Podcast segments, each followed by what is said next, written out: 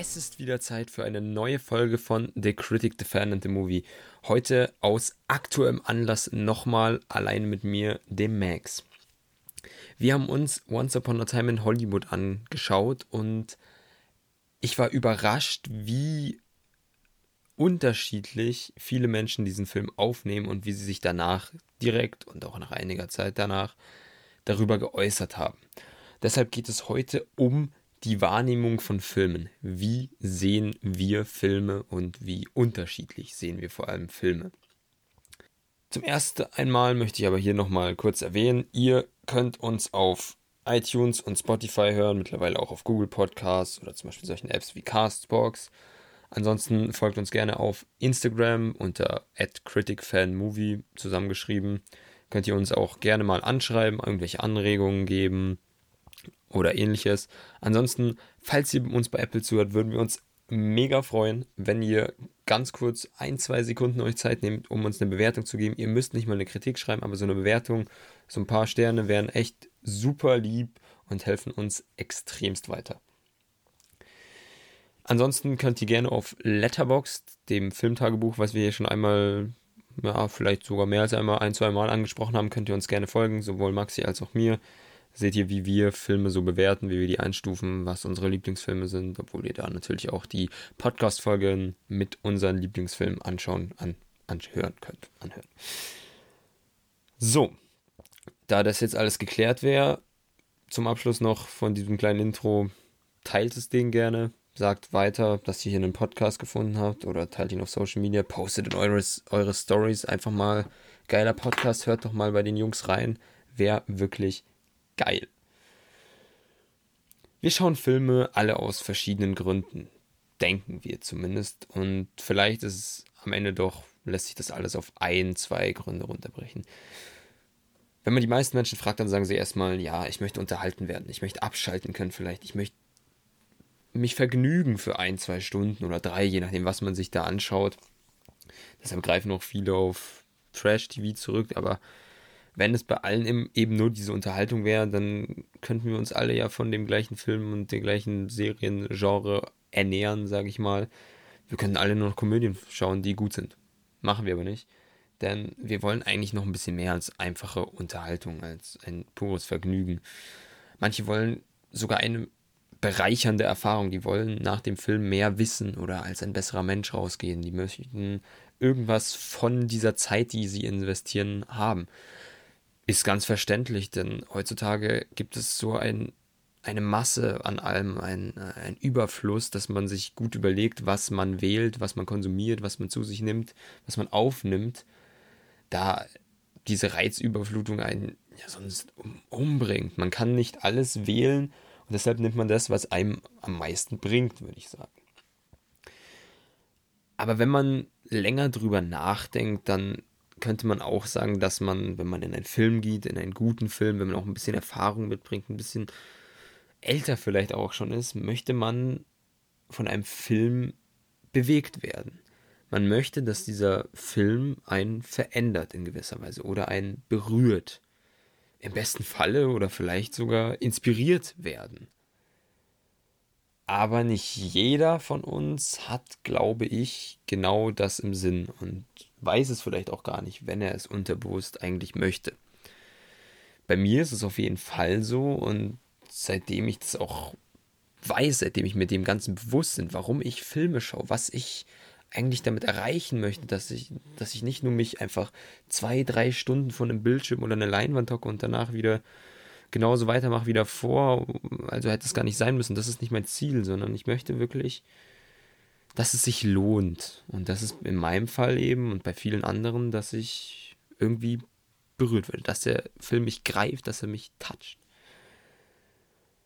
Das hängt natürlich auch ein bisschen davon ab, was man sich anschaut. Und was man konsumiert, das hängt meist davon ab, was man bisher konsumiert hat.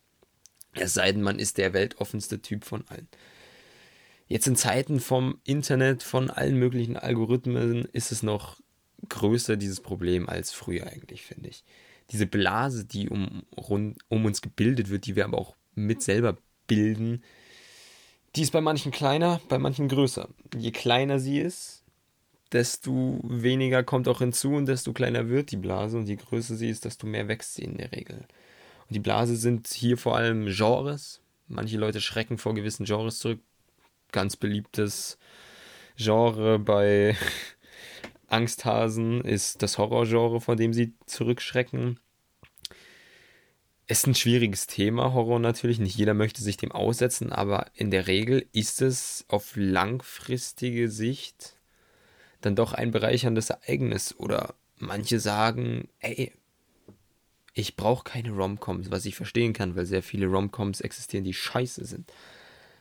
Aber ein Film nur auszuschließen, weil er ein bestimmtes Genre ist, weil er einem bestimmten Genre angehört, ist, finde ich, nicht sehr clever. Dadurch schneidet man sich langfristig nur ins eigene Fleisch. Auch zum Beispiel Musicals, Liebesfilme. Wenn man ein Typ ist und sagt, hey, das ist doch ein Weiberfilm, dann gibt man vielleicht auch dem Film nicht ganz recht. Vielleicht ist es mehr als dieser Weiberfilm. Und vor allem, was man oft nicht beachtet, dass sich unsere Sehgewohnheiten auch ändern und unsere Geschmäcker. Früher als kleines Kind wollte ich vor allem Abenteuerfilme sehen. Jetzt, 10, 20 Jahre später, hat sich das deutlich geändert. So ein gutes Drama schätze ich inzwischen mehr wert als ein B-Action-Film. Früher hätte man mich mit Dramen verjagen können. Heute greife ich zu.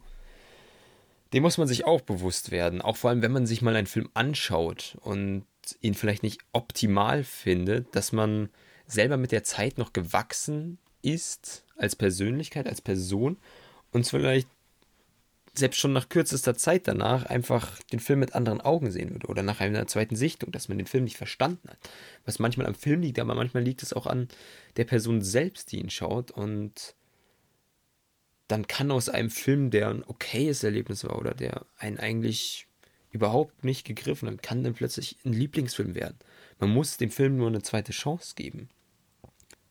Und deswegen ist es wichtig, dass man sich bewusst wird, was man selbst überhaupt vom Film sucht und was nicht und warum überhaupt.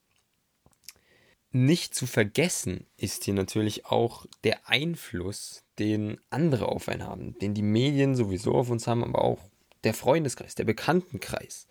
Denn wenn alle meine Freunde darauf stehen, sich Trash-Filme anzuschauen, dann werde ich mir wahrscheinlich auch Trash-Filme anschauen. Und dann konsumiere ich die Trash-Filme, finde sie am Anfang vielleicht kacke, aber je öfter ich sie sehe, desto besser finde ich sie vielleicht, weil ich mich daran gewöhne, wie sie funktionieren oder wie sie halt eben nicht funktionieren. Aber so ist es nicht nur mit schlechten Filmen, sondern auch mit guten Filmen. Denn nicht jeder gute Film ist wie jeder andere gute Film. Filme funktionieren nicht alle gleich. Es gibt Filme, die orientieren sich sehr an einem klassischen Muster, an einem Archiplot. Es gibt auch gute Filme, die sind das Gegenteil. Sie haben einen Antiplot oder sie sind so minimalistisch, dass, man, dass sie einen Miniplot haben.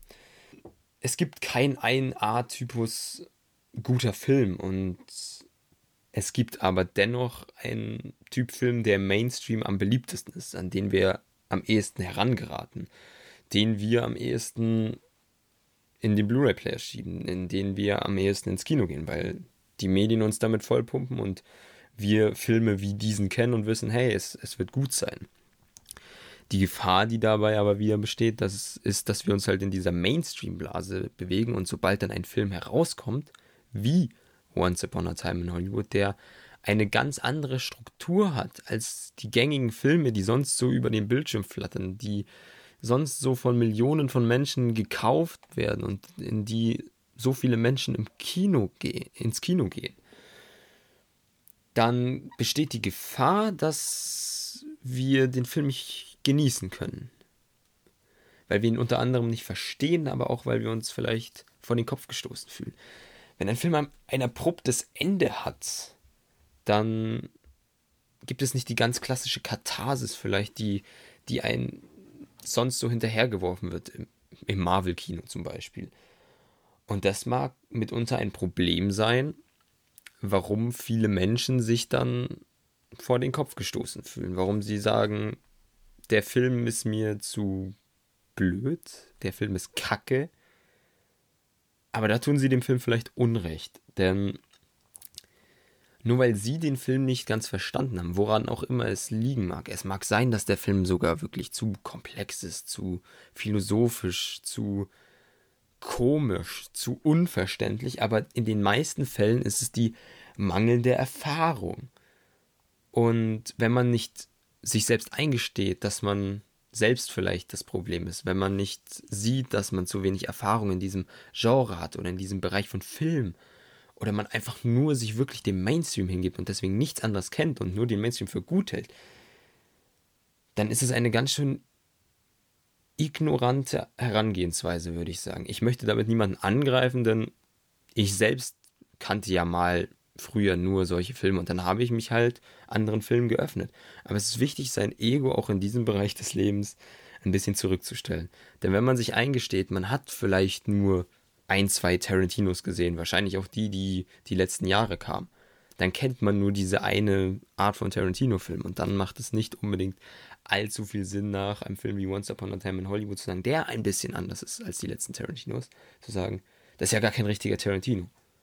Dann kennt man Tarantino nicht ganz und dann versteht man natürlich auch nicht, was er damit sagen möchte.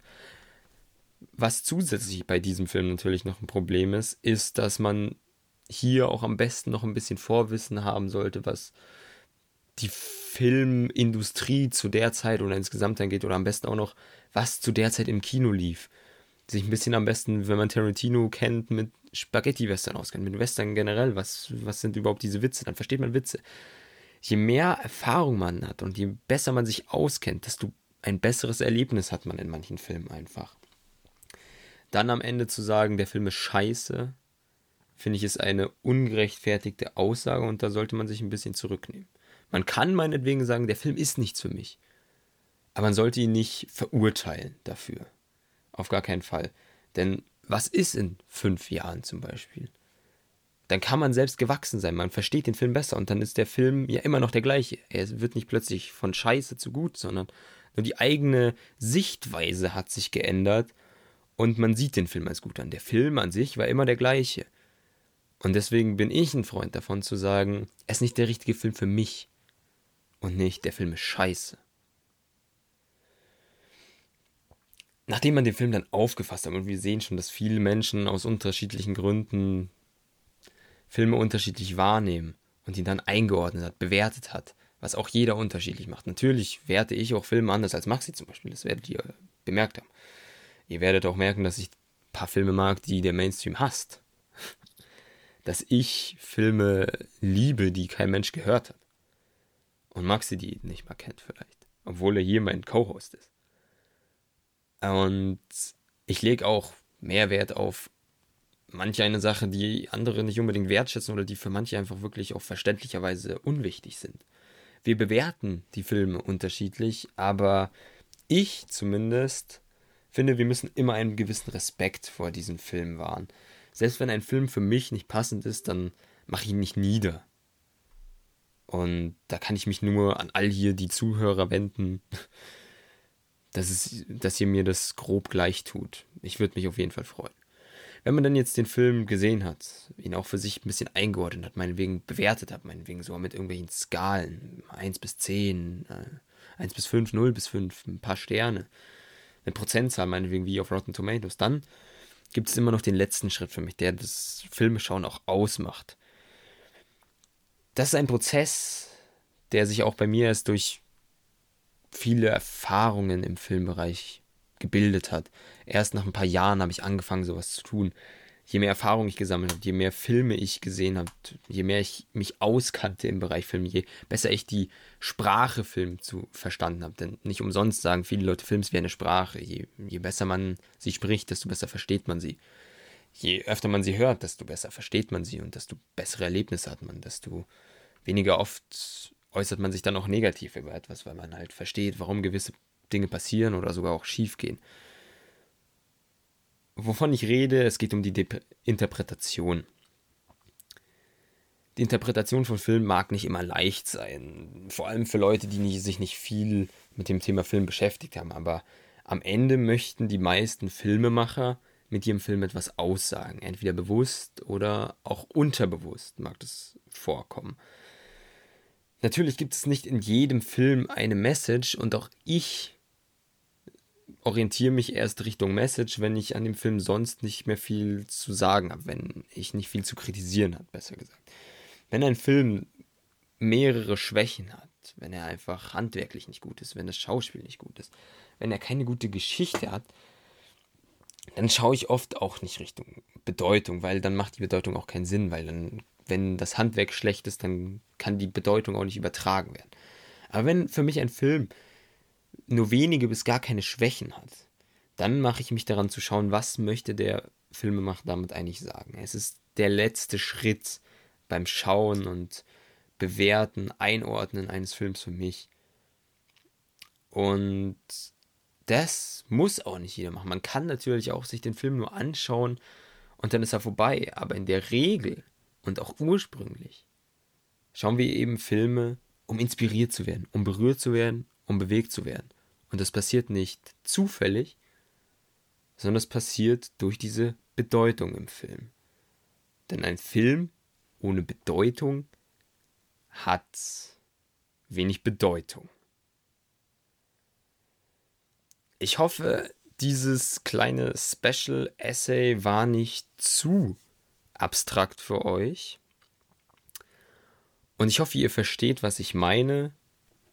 Gebt mir gerne Feedback in den Bewertungen oder absolut gerne über Instagram oder falls ihr mich auf der Straße trefft, dann sagt einfach mal Hey Max, geiler Podcast oder Hey Max, was war das denn? Ich würde mich auf jeden Fall für, über Feedback aller Art freuen, solange es natürlich zivilisiert ist. Ansonsten freuen wir uns natürlich wieder über eine Bewertung auf iTunes vor allem. Da ist es sehr wichtig. Auf Spotify gibt es nicht so die super Möglichkeiten, uns ein paar Sterne zu geben. Auf iTunes ist es einmal mit dem Finger die Sterne schieben und fertig. Man muss nicht mal eine Bewertung schreiben. Ihr könnt aber auch gerne eine Bewertung schreiben. Ansonsten teilt das Ding und schaltet demnächst wieder ein. Unsere nächste Folge, könnt ihr euch schon mal darauf freuen, wird ein Riesen-Podcast mit den zwei Jungs von Steven Spielberg, die wir ja auch gerne mal verlinken können, in der wir dann samt Spoilern über Once Upon a Time in Hollywood endlich eine gigantische Folge machen können. Und darauf freue ich mich schon und ich hoffe, ihr freut euch auch schon. Folge kommt demnächst. Auf Wiederschauen.